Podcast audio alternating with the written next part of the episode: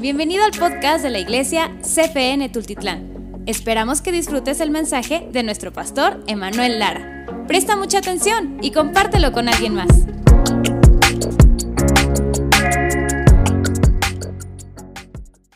Apocalipsis capítulo 3, versículo 14. Cuando ya esté ahí, dígame amén, por favor. Dice, escribe esta carta al ángel de la iglesia de la Odisea. Diga después de mí, la Odisea. Este es el mensaje de aquel que, que es el amén, el testigo fiel y verdadero, el principio de la nueva creación de Dios. Ahora ponga mucha atención aquí al versículo 15. Yo sé todo lo que haces. Dios sabe todo lo que hace. Yo sé todo lo que haces, que no eres ni frío ni qué. Que no eres ni frío ni qué, ni caliente. Fíjese cómo dice Dios. Está dando un mensaje, una carta a una iglesia que tenía la condición de estar tibios, de tener una fe tibia. Dice, ¿cómo quisiera que fueras lo uno o lo otro? ¿Qué es lo uno y lo otro? Frío o caliente. Fíjese lo que está diciendo Dios. ¿Cómo quisiera o que fueras frío o que fueras qué? Pero ya que eres tibio, diga después de mí tibio, ya que eres tibio, ni frío ni caliente, ¿qué va a ser? Te escupiré de mi boca. Hasta ahí. O como dice la reina Valera, todavía más fuerte. ¿Alguien sabe cómo dice la versión reina Valera? Te vomitaré así, ¿no? ¿A quién le gusta tomar el café bien caliente? A ver, levante su manita. ¿A quién le gusta tomar el café bien caliente? Así que... O, a quién le gusta tomar el, el, café con hielos, así, frappé, frappé. También, ¿verdad? Ahora, el café tibio sabe mal, sabe feo. ¿No? Si usted, algunos quizás le pudiera gustar, pero la mayoría, los amantes del café, un café tibio, lo escupo. ¿No? Tomas el café. De hecho, me acabo de comprar un, aparatito, luego se los voy a presumir, que es para que eh, lo, tengas ahí en tu oficina, si estás trabajando, si eres godines o estás ahí trabajando, y, te mantenga todo el tiempo tu, tu, taza de café caliente. Luego se los enseño. Es un aparatito, lo pones ahí, se mantiene caliente. Qué gran invento, ¿verdad? Porque a la mayoría de los que aman el café les gusta tomar la taza de café caliente. O en la tarde un buen frappé, pero, pero el, café tibio no sabe, no, no sabe bien. No, lo, tomas y está tibio. O lo queremos caliente o lo queremos, lo queremos frío, en este caso si fuera un frappé. Bueno, aquí está diciendo Dios, un mensaje, una iglesia que estaba tibia. ¿Cómo se llamaba esa iglesia? La Odisea. Yo sé todo lo que haces y tienes un problema, que no eres frío, ni eres qué. Ahora, la Odisea era una ciudad que era próspera.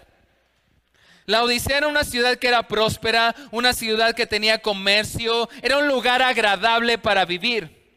Era un lugar donde la gente podía vivir cómoda porque había comercio, tenía, eh, este, tenía digamos, podíamos como que tenía el Cosmopol y el Power Center, ¿verdad? Algo así vivía la gente cómoda. No era un lugar donde la gente estaba incómoda, era un lugar, e, era una ciudad donde había buen comercio, donde la gente podía tener buena economía. Esa era la, iglesia, la ciudad, eh, la, perdón, la, ciudad de la Odisea. La, gente vivía cómodo. Entonces el mensaje de, de Dios a la iglesia de la Odisea le dice, tengo un mensaje para ti. No eres frío ni caliente y tenemos tú y yo un problema. Y fíjate, no le dice, ¿cómo me gustaría que fueras caliente? Dice, ¿cómo me gustaría o que fueras frío o que fueras qué? Caliente, no a medias, no, no a medias tintas. Ahora, ¿por qué le dice esto? ¿Por qué no le dice, o, o, ¿por qué no se, es mejor pues, estar medio tibio así, pues, pues ni, ni, peco tanto, pero me mantengo aquí? Dios le dice, hey, o, o eres frío o eres caliente. ¿Por qué? Porque cuando eres frío te das cuenta Cuando estás frío, cuando estás totalmente apartado de Dios, puedes darte cuenta de la condición en la que estás y llega un momento donde sabes que tienes que venir a Él. El problema de los que están tibios es que como la ranita, poco a poco, poco a poco, un, grado más, un grado más, un grado más, y eso le impide saltar, salvar su vida y cuando ya no se dio cuenta, esa ranita terminó hervida, ¿no? Hay sopa de, sopa de rana. Por eso Dios le dice, o te metes conmigo o, o eres frío, vives en el pecado, pero la mitad no me gusta. Ahora, la, la, ciudad de la Odisea era una ciudad donde la gente podía vivir cómoda. Tú y yo, tú y yo vivimos vidas relativamente cómodas. Tienes, no, estás enfermo, quizás no puedes salir a, comprar. Bueno, existe Rappi. ¿Alguien aquí ha usado alguna vez Rappi? Didi, Uber Eats. Es que qué comodidad, no, ya no quiero salir. Entonces agarro mi aplicación. Eso es algo cómodo, ¿no? Eh, quieres, ah, ya no tienes ni siquiera que ir a buscar a la calle y buscar el taxi, hacer la parada. Agarras una aplicación, cómodo. Puedes vivir una vida cómoda. El problema es que esa comodidad, y, está bien, y la tecnología nos ayuda a vivir vidas cada vez más, más cómodas. ¿verdad? Hasta el súper. ¿Alguno de ustedes ha hecho el súper desde su casa y se lo han ido a llevar a la puerta de su casa aquí? ¿No? ¿No?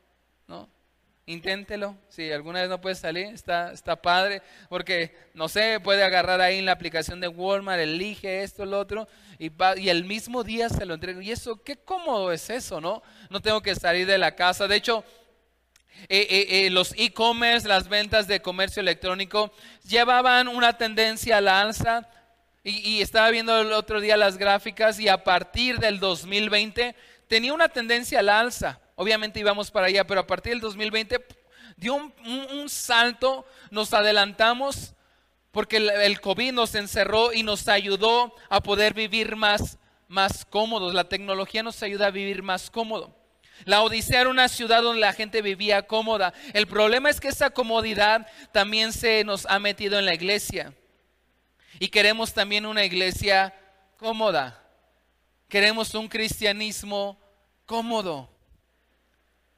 Queremos una iglesia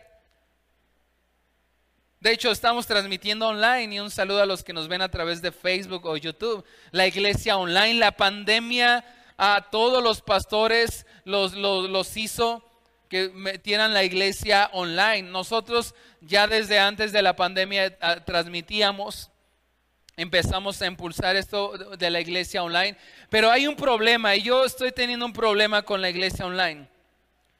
Porque también empezamos, así con esa comodidad que, empezamos a vivir nuestra vida, ahora empezamos a, a, tener una comodidad y a de ser una comodidad en nuestra iglesia, en nuestro cristianismo.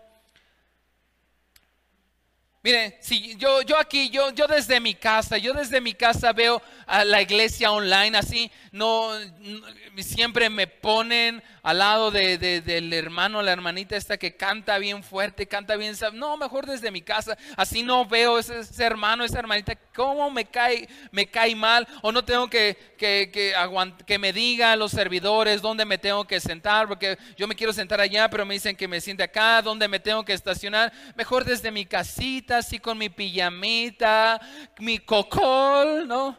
Eh, aquí y, yo voy a vivir mi cristianismo cómodo desde aquí en mi camita, eh, eh, sintonizo ahí. La, ahora, la iglesia online, porque estoy leyendo los que, si usted está viendo la iglesia online y está enfermo, está bien, no se preocupe. Para eso es. Y la iglesia online nos ha ayudado a alcanzar también a otros. El problema es que, nos acostumbramos a eso. Ahora, ¿qué pasa? Si no me gusta el mensaje, ¿cuántos predicadores, cuántas iglesias online hay ahorita en este momento? no me gusta, hoy no me gusta lo que está diciendo el pastor, no, en, mi comodidad, no, aquí le, no, es que en, la iglesia tiene, este, aquí yo le puedo subir, bajar el volumen, y si no me gusta el mensaje, porque parece que hoy que el pastor le dio de comer su esposa, le dio de comer gallo, está enojado, entonces le cambio, hoy me voy a conquistar, eh, eh, me voy a conquistar, hoy me voy a conectar, ¿no? Eh, con, con, con, conquist, ¿no? hoy no me gustó, hoy me voy, hoy me voy a escuchar este, hoy, hoy, hoy quiero escuchar un mensaje más, más, este, más, más, este, no me gustó lo que está diciendo, voy y empiezo a tener un cristianismo cómodo. Ah, este no me gustó lo que está diciendo, aquí le, bajo el volumen, le cambio, hoy me, congrego, hoy, escucho, hoy escucho este pastor, hoy escucho este otro pastor, desde aquí en mi casita, no me, no, me involucro con nadie, no saludo a nadie. El problema es que empieza a ser que nuestra fe y nuestra vida espiritual vaya haciéndose tibia, se va entibiando. Ahora, no me malentienda, la iglesia online nos ayuda a alcanzar más. Algunos que están enfermos, por ejemplo, puedo ver que ahorita está conectada, ¿no? Mi, hermana Lupita está en casa porque se puso malita y oramos por usted. Y si usted en algún momento eh, se, enferma, bueno, puede conectarse, pero esta es su casa, esta es su iglesia y una vez que, está sano, véngase. Algunos, algunos, mire, son, son, bien, son bien chistosos, por no decir mentirosos. no, es que yo no voy porque no quiero, no quiero contagiar a nadie. Sí, pero eh, eh, eh, te vas a todos lados menos a la iglesia porque te contagias o, o contagias a alguien. Vente a la iglesia. El, problema es que queremos vivir también un cristianismo cómodo desde mi casa, desde aquí de mi cama. Así si no me gusta el mensaje, pues le cambio. Hoy quiero escuchar a este, hoy quiero escuchar a otro. Hoy escucho a este porque este me hace reír, hoy escucho al otro. Y, eso te lleva a vivir un cristianismo tibio, porque ni estás metido totalmente en el pecado, pero tampoco te, está, te comprometes con una iglesia, no te comprometes con los hermanos, sino pues aquí, aquí, aquí estoy. El Señor sabe. Si el Señor sabe que estás tibio, eso es lo que sabe. Y que sigues así te va a escupir de su boca. Nuestra fe, alguien dijo, es que ah, un cristianismo light. No, ¿Qué nos dijo Dios? Mi yugo es fácil y ligera mi carga. El Señor desea que viva una vida, una fe tranquila, una vida espiritual fácil. Nuestra fe no es fácil, hermanos. No es fácil vivir nuestra fe. O al menos la fe que Jesús nos enseñó. Sí dijo, mi yugo es fácil y ligera mi carga. Pero también él dijo, aquel que quiera venir en pos de mí, que dice, niéguese a sí mismo, toma tu cruz y sígueme. La, la fe cristiana no es una fe fácil de seguir y a veces no es una fe cómoda. Dios nos llamó, mira, te lo vamos a ir a Lucas 9:23.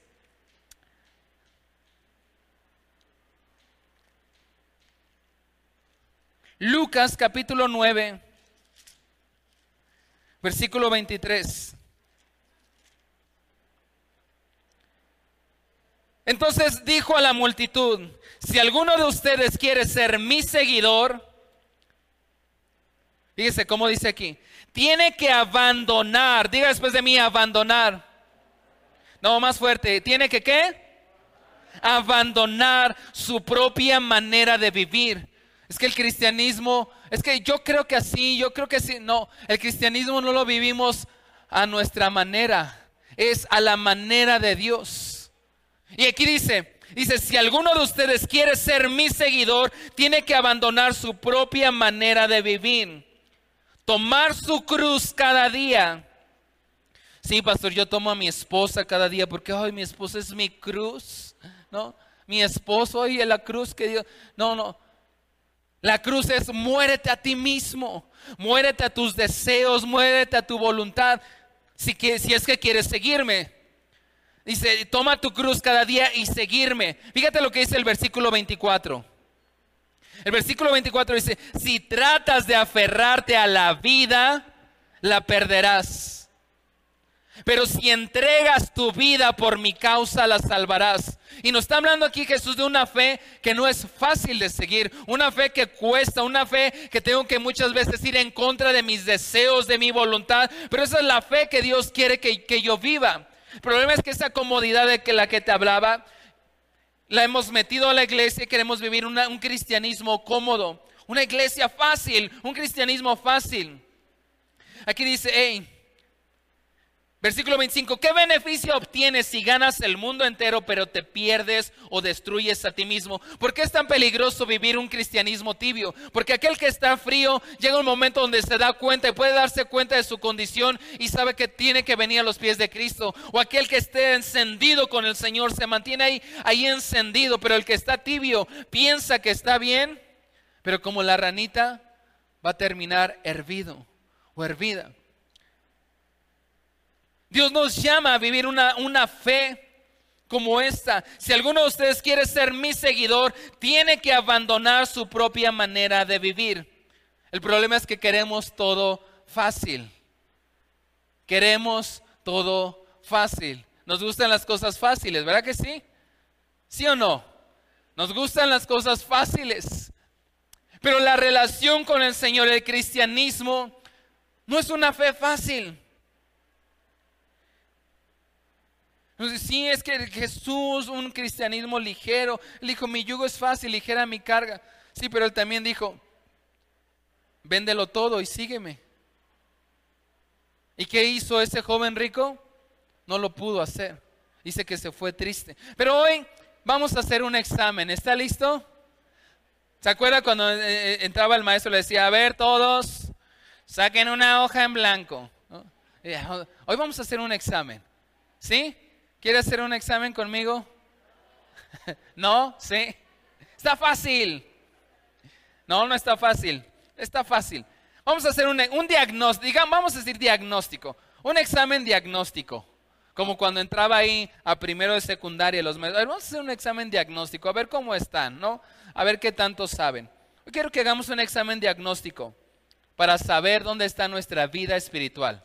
¿Le gusta la idea? Vamos a hacer un examen diagnóstico. Vamos a, tratar de encontrar dónde está nuestra vida espiritual hoy. Acompáñeme a Apocalipsis 3:17. Este es el versículo, versículo que leíamos al principio. Apocalipsis capítulo 3, versículo 17. ¿Sabe cuál es, y hago un paréntesis, cuál es el principal motivo por, el cual un cristiano en Estados Unidos deja de asistir a la iglesia? Porque no tiene aire acondicionado. ¿Y sabe cuál es el segundo motivo? Porque no tiene estacionamiento. Por esos motivos la gente, el número uno y número dos, deja de ir a la iglesia en Estados Unidos. Queremos vivir un cristianismo cómodo. Por eso ahorita vamos a apagar todos los ventiladores y vamos a poner el calentador. A ver si sí es cierto. ¿Está listo para hacer conmigo ese examen diagnóstico? Emocionese conmigo, ¿sí? Ok, vamos, vamos, tenemos que darnos cuenta, no va a pasarnos como la ranita, que a lo mejor ya estamos hervidos ahí, todos flotando, muertos, y tú piensas que estás bien. A veces pensamos que estamos bien, yo estoy bien, pastor. Vengo los domingos cada que puedo. ¿Qué dice Apocalipsis capítulo 3, 17? Tú dices, soy rico, tengo todo lo que quiero. No necesito nada. Tú dices, estoy bien, estoy así tranqui, relax. Mira, no, este no he matado a nadie, eh, no engaño a mi esposa. Estoy tranquilo. Fíjate, Tú dices, soy rico, tengo todo lo que quiero, no necesito nada. Fíjate lo que le dice Dios. No te das cuenta, así como la ranita, de que eres, ¿está listo? Un infeliz y un miserable.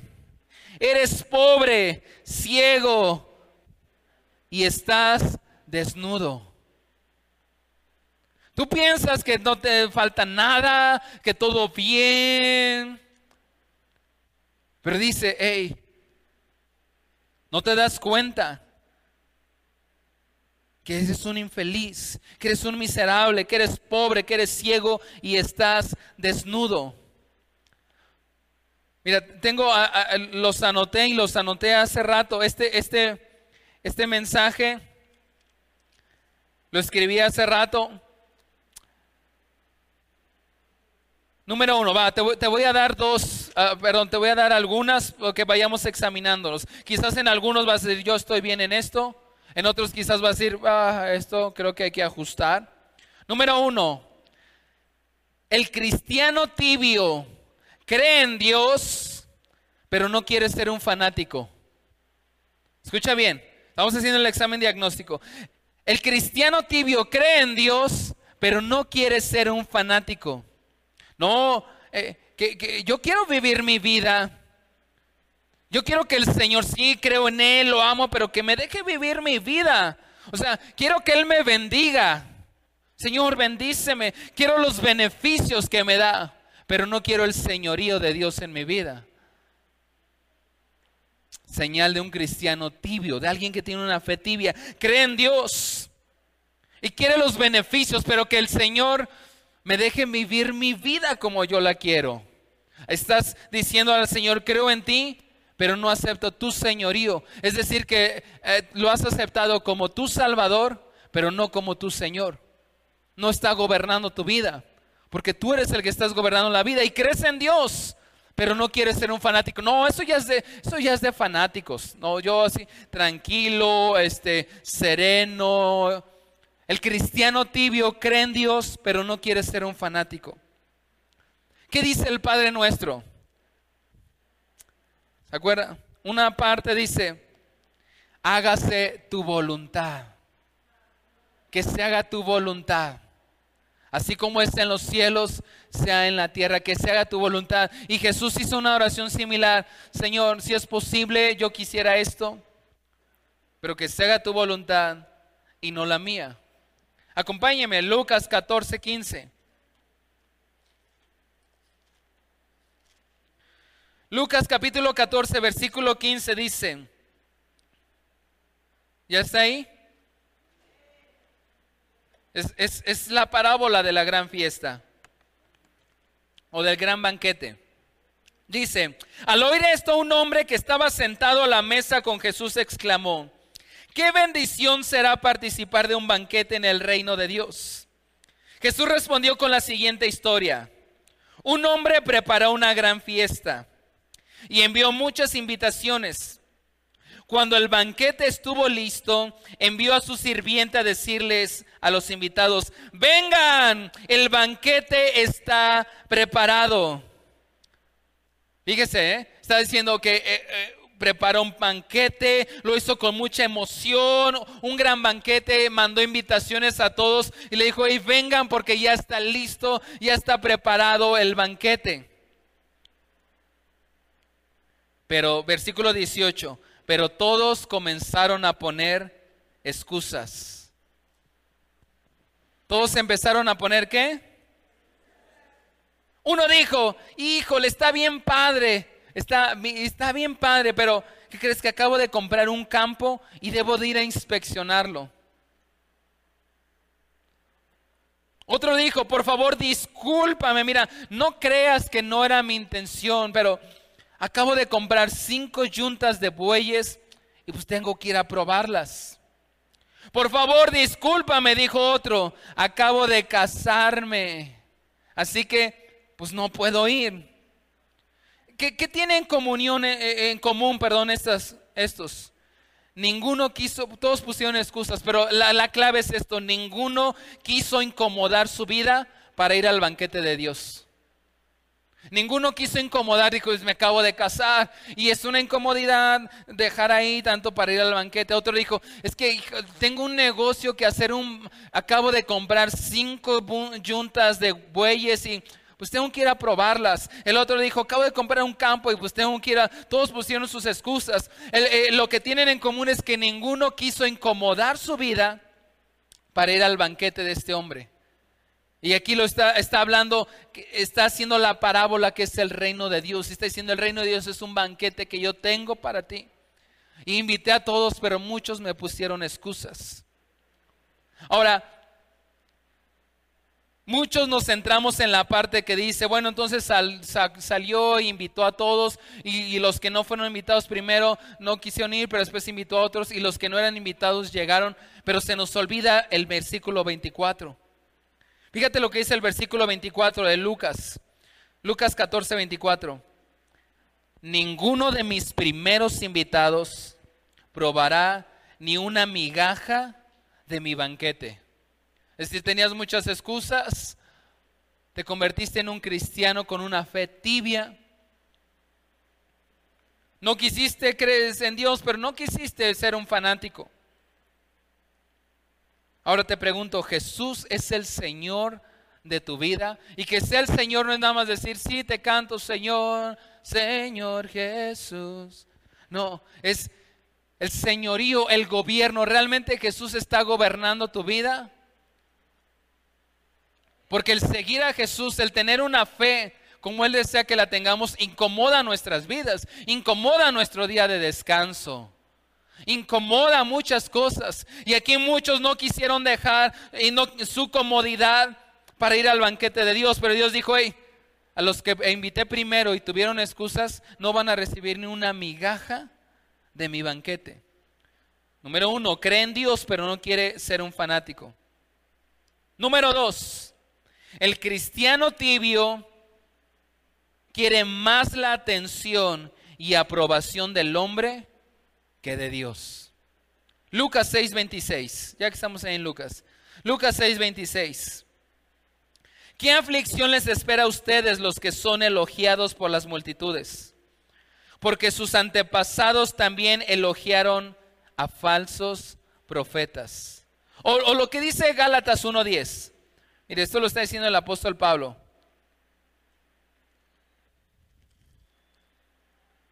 Gálatas, capítulo 1, versículo 10. Queda claro que no es mi intención ganarme el favor de la gente, sino el de quién. Ya se me durmió. Oye, no lo tiene. A ver, Gálatas 1.10. Vamos, porque necesitamos estar conscientes de lo que dice. Queda claro que no es mi intención ganarme el favor de la gente, sino el de qué. Si mi objetivo fuera agradar a la gente, entonces no puedo ser un siervo de Cristo. Si mi objetivo es agradar a la gente, no puedo ser. Número dos, el, el cristiano tibio quiere más la atención y la aprobación del hombre que de Dios. Y usted y yo debemos de tener una fe firme, una fe firme, una fe encendida que muchos van a rechazar en algún momento. Y muchos de nosotros por querer quedar mejor bien con el jefe, con el patrón, bueno, pues el domingo, el domingo eh, eh, estamos con Dios, pero entre semana eh, por quedar bien con el patrón o por quedar bien con cualquier otro, haces cosas o hacemos cosas que sabemos que no son correctas delante de Dios.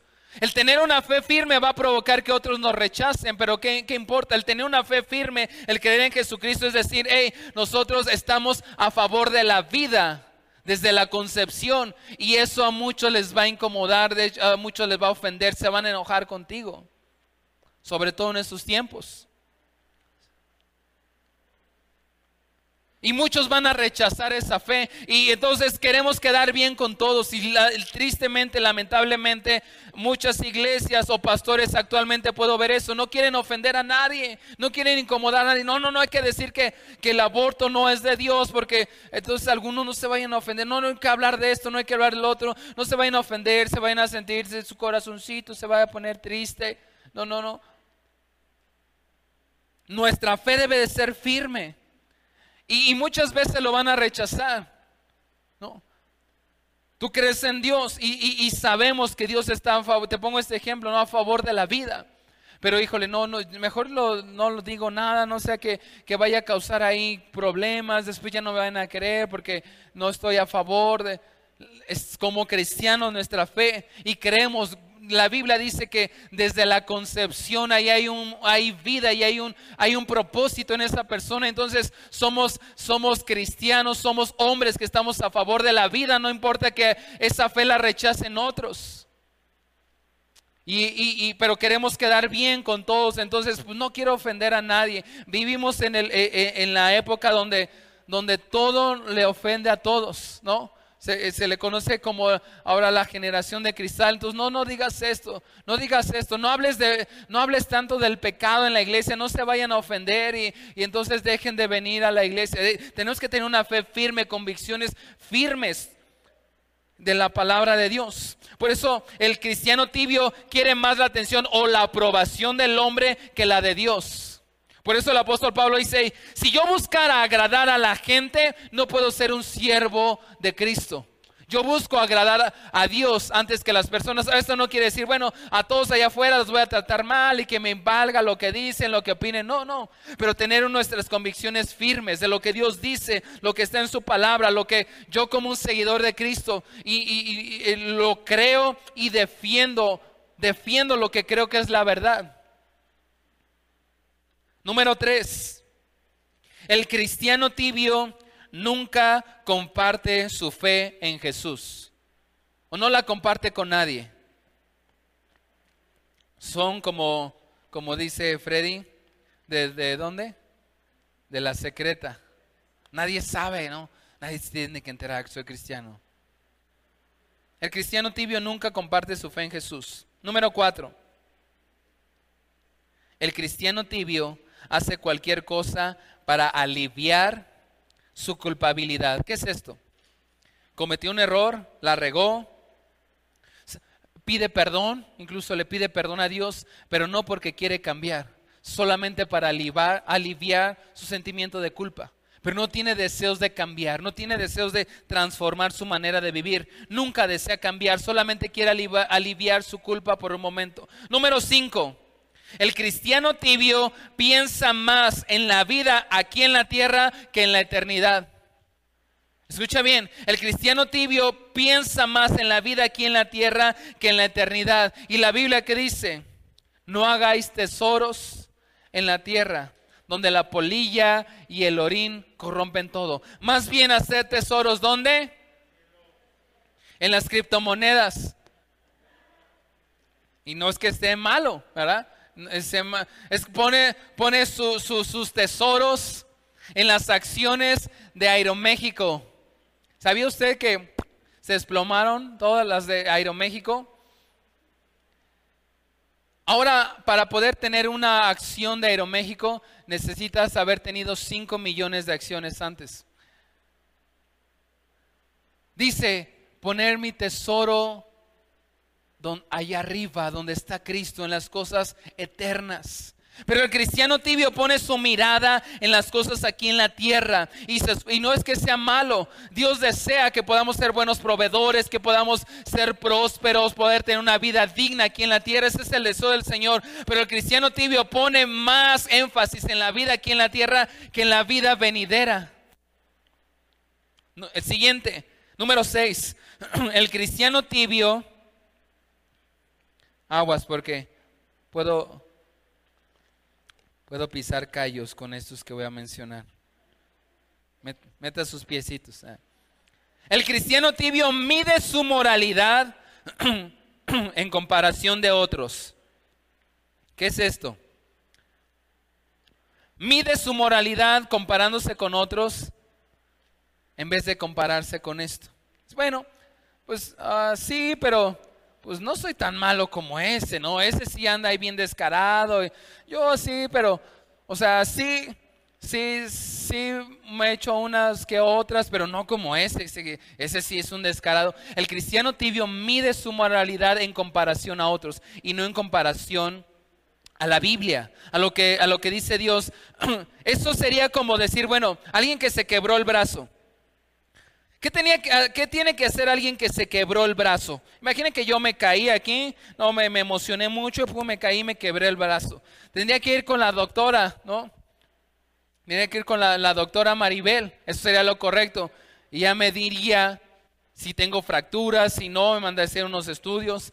Pero qué tonto sería que yo dijera, bueno, pues sí me lo quebré, pero, pero no como este se lo quebró en cinco partes, ¿no? Entonces estoy bien, así tranquilo, me aguanto. ¿Quién es el indicado para determinar mi condición? El médico, ¿no? El especialista, la doctora.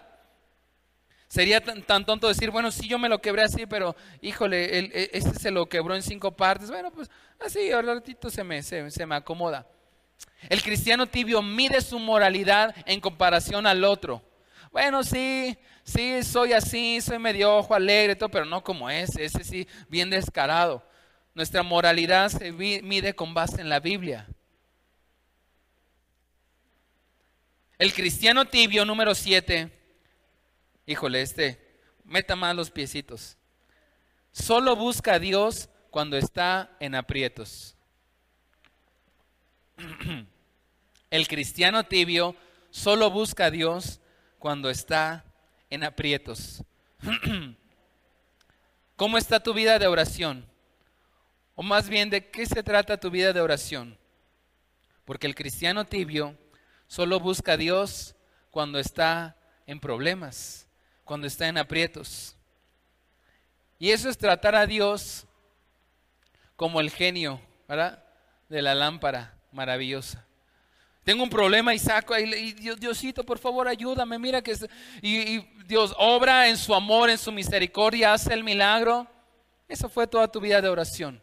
El cristiano tibio ora cuando están aprietos. El cristiano tibio tiene un Dios de extintor. Ahí, por ejemplo, tenemos un extintor, allá afuera otro. Y tienen una, tienen una leyenda, no sé si lo dice ese, pero dice, úsese, ¿qué?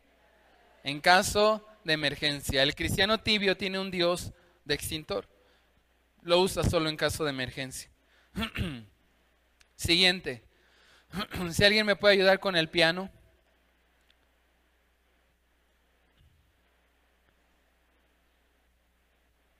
Espero que me siga amando después de estos dos que le voy a mencionar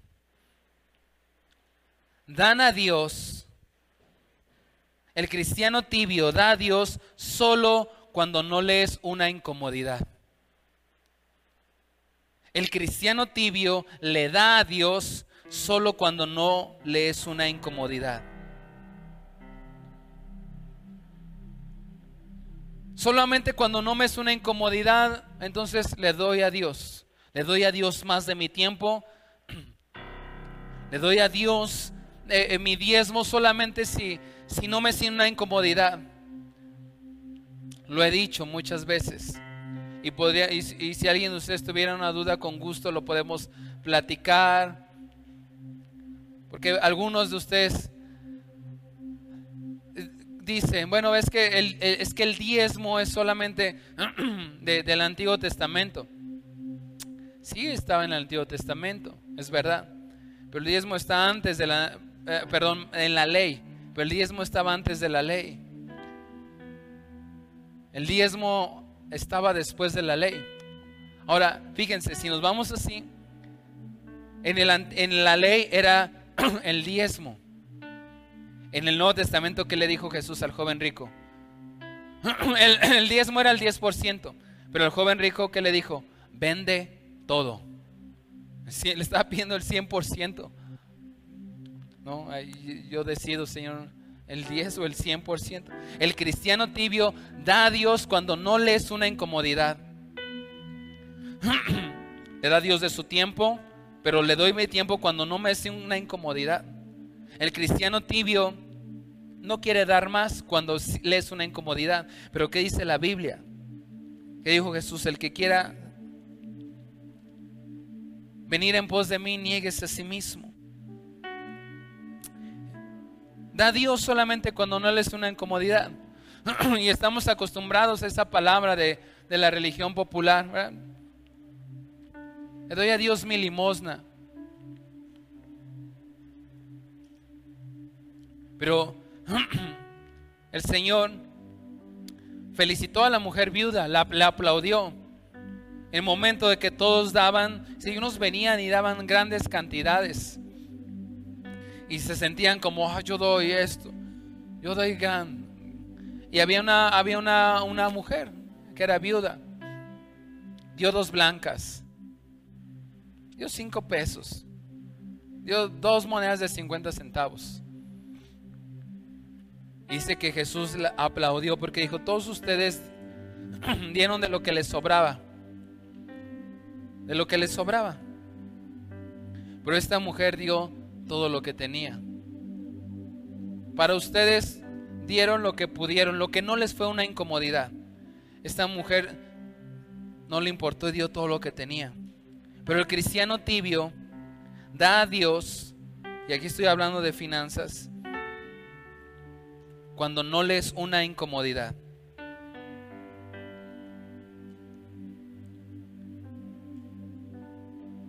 Quiero terminar con este. El cristiano tibio no tiene una diferencia entre los, entre, entre los del mundo y ellos. ¿Por qué? Porque hablan igual. Hacen lo mismo. Ven lo mismo. Tienen las mismas prácticas. ¿Qué diferencia hay? Ninguna. Ahora,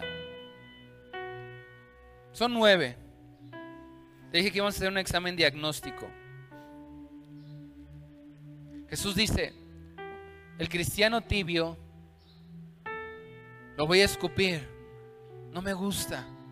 O, te metes con Dios o te vas al pecado. Porque si estás en el pecado, tarde o temprano te vas a dar cuenta de tu condición. Y te puedes arrepentir, pero el que está tibio piensa que está bien cuando realmente está mal. ¿Qué puedo hacer, pastor? Regresemos, Apocalipsis 3:18. En el mismo mensaje que Dios está dando. Apocalipsis 3:18 dice, desde el 17. Tú dices, soy rico, tengo todo lo que quiero, no necesito nada. ¿No te das cuenta de que eres un infeliz? Eres un miserable, eres pobre, ciego y estás desnudo. Quizás podemos darnos cuenta y aquí yo yo soy el primero en decir, porque siempre que comparto un mensaje es porque Dios me lo está hablando. quizás algunos los, los escuchaste y dijiste, esto estoy bien. En algunos quizás, híjole, esto lo tengo que ajustar. Y es como un examen diagnóstico para saber dónde está nuestra, nuestra condición espiritual. Qué tan ardientes estamos o estamos tibios. Pero ¿qué puedo hacer? Bueno, dice, versículo 18, así que te aconsejo que de mí compres oro. Fíjate que te, no dice, ven porque te voy a dar oro. ¿Qué dice? Te aconsejo que de mí que compres oro. Te aconsejo que vengas y de mí compres oro. Dice, un oro purificado por el fuego y entonces será rico.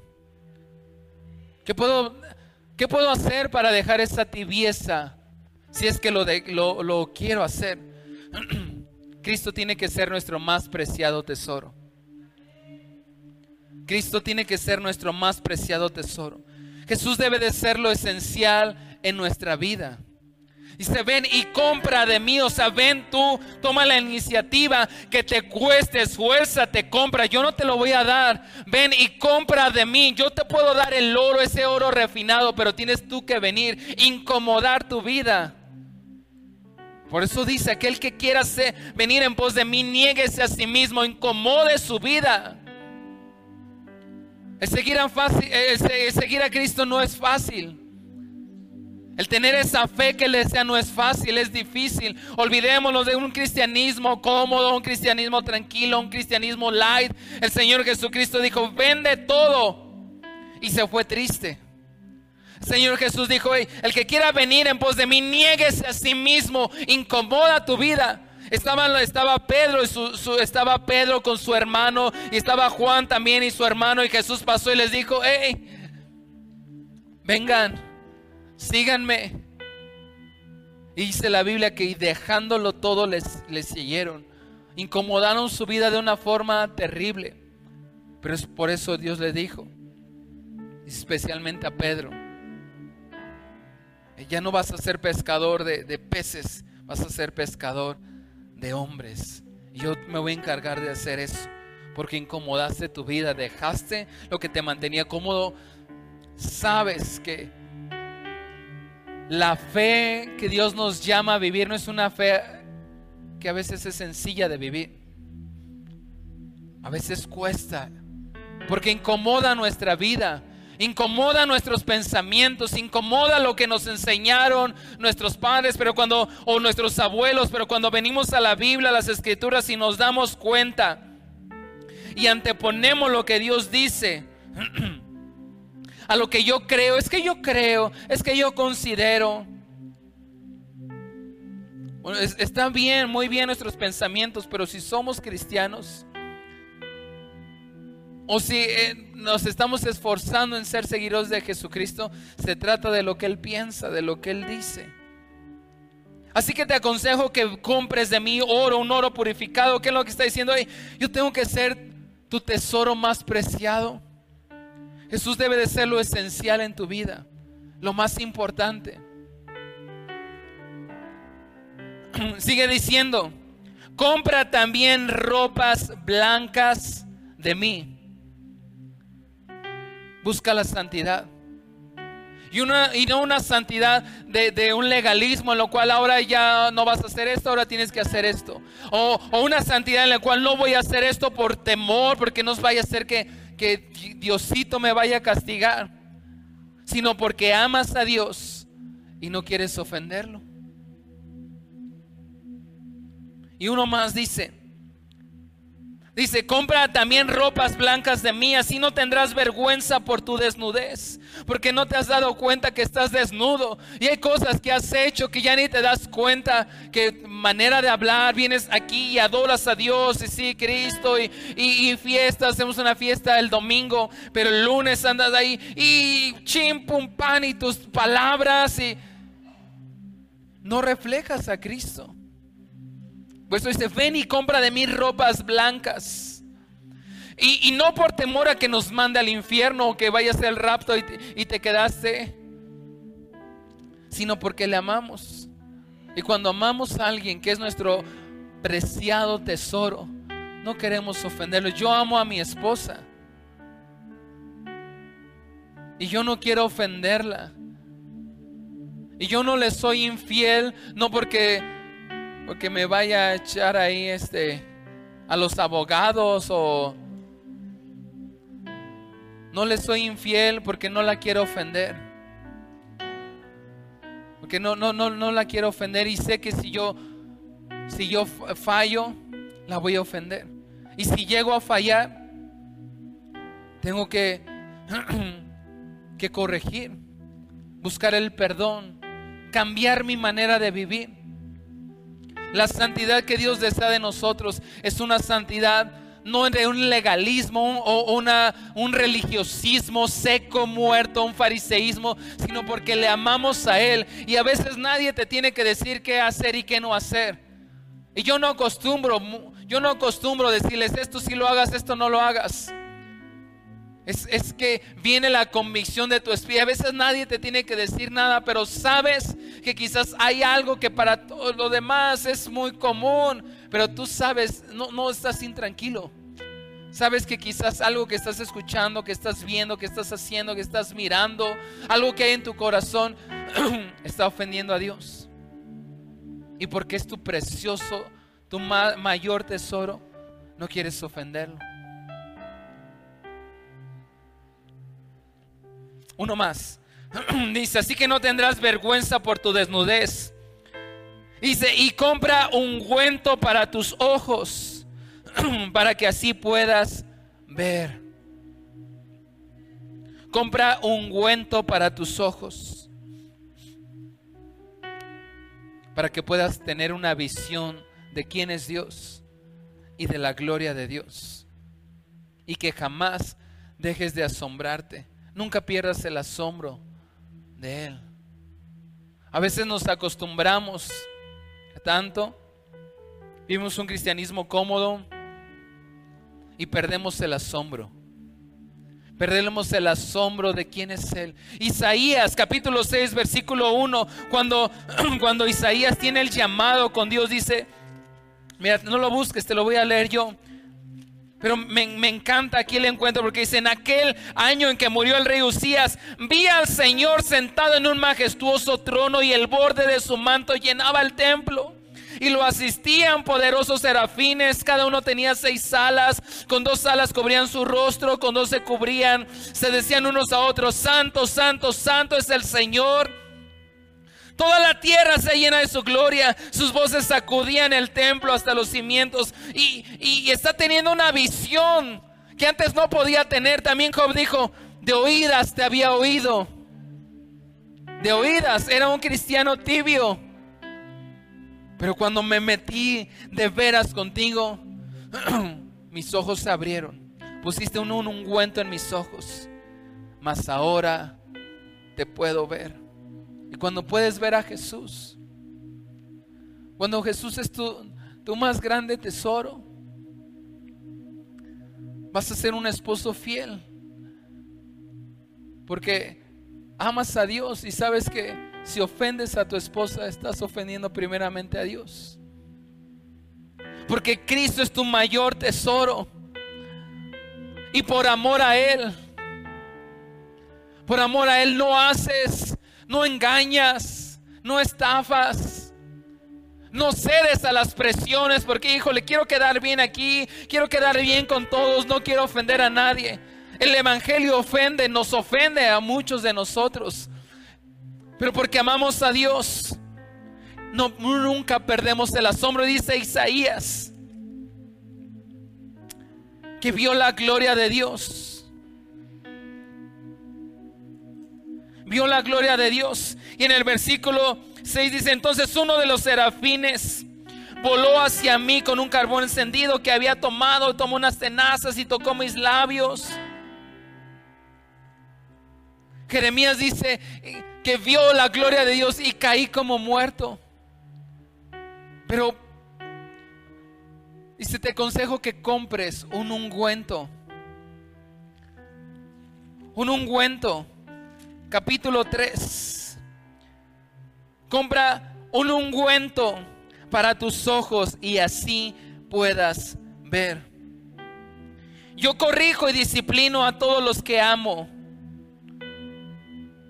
y termina diciendo, por lo tanto, sé diligente y arrepiéntete de tu indiferencia. Si me puede ayudar el equipo de avance, podemos ponernos de pie, por favor.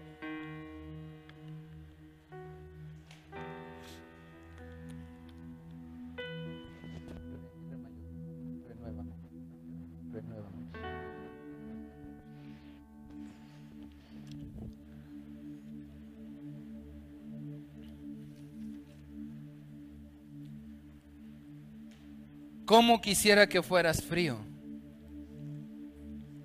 O que fueras caliente. Pero no eres ni uno ni lo otro. Eres tibio. Yo te escupiré de mi boca. Dice, sé diligente y arrepiéntete de tu indiferencia. Y de hecho el versículo que sigue lo utilizamos para evangelizar, pero el contexto es para alguien que, que está pero no está. Que ni se mete bien con Dios, pero tampoco peca o peca, pero está, está en la línea y Dios dice, hey, decídete. No vaya a ser que estés muriendo lento. Dice, mira, yo estoy a la puerta y llamo. Si oyes mi voz Fíjate que se lo está diciendo a una iglesia, no, estás, no se lo está diciendo a algún inconverso, alguien que está ahí frío, está diciendo a alguien que está tibio. Yo estoy aquí a la puerta y te llamo. Hijo, métete conmigo, hija, métete conmigo. Y abres la puerta. Yo entraré. Cenaremos juntos como amigos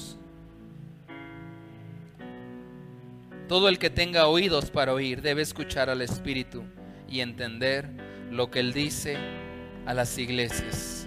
Cierre sus ojos unos momentos. Cierre sus ojitos. Como quisiera que fueras uno o lo otro. Pero la tibieza espiritual La tibieza espiritual es algo que al Señor no le gusta. Quizás crees en Dios, pero no quieres ser fanático. Quizás hemos buscado más la atención o la aceptación y aprobación de los hombres antes que la de Dios. nunca compartes tu fe con nadie. Piensas más en la vida aquí en la tierra. Tus fuerzas, tus proyectos, todo se trata de la vida aquí en la tierra. Pero te olvidas de la eternidad. Has medido tu moralidad con el, con el, el otro. Cuando nuestra moralidad se mide con base en la Biblia.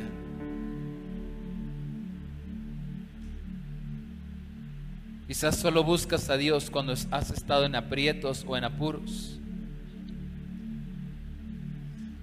O das a Dios solamente cuando no representa para ti una incomodidad. Pero Dios sabe, sabe que tengo tantos gastos, entonces ah, no, no, no, no puedo colaborar.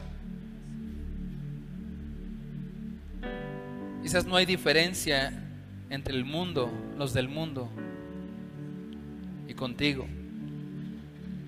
Si esa es nuestra condición, compra oro. Compra ropas blancas. Compra un ungüento.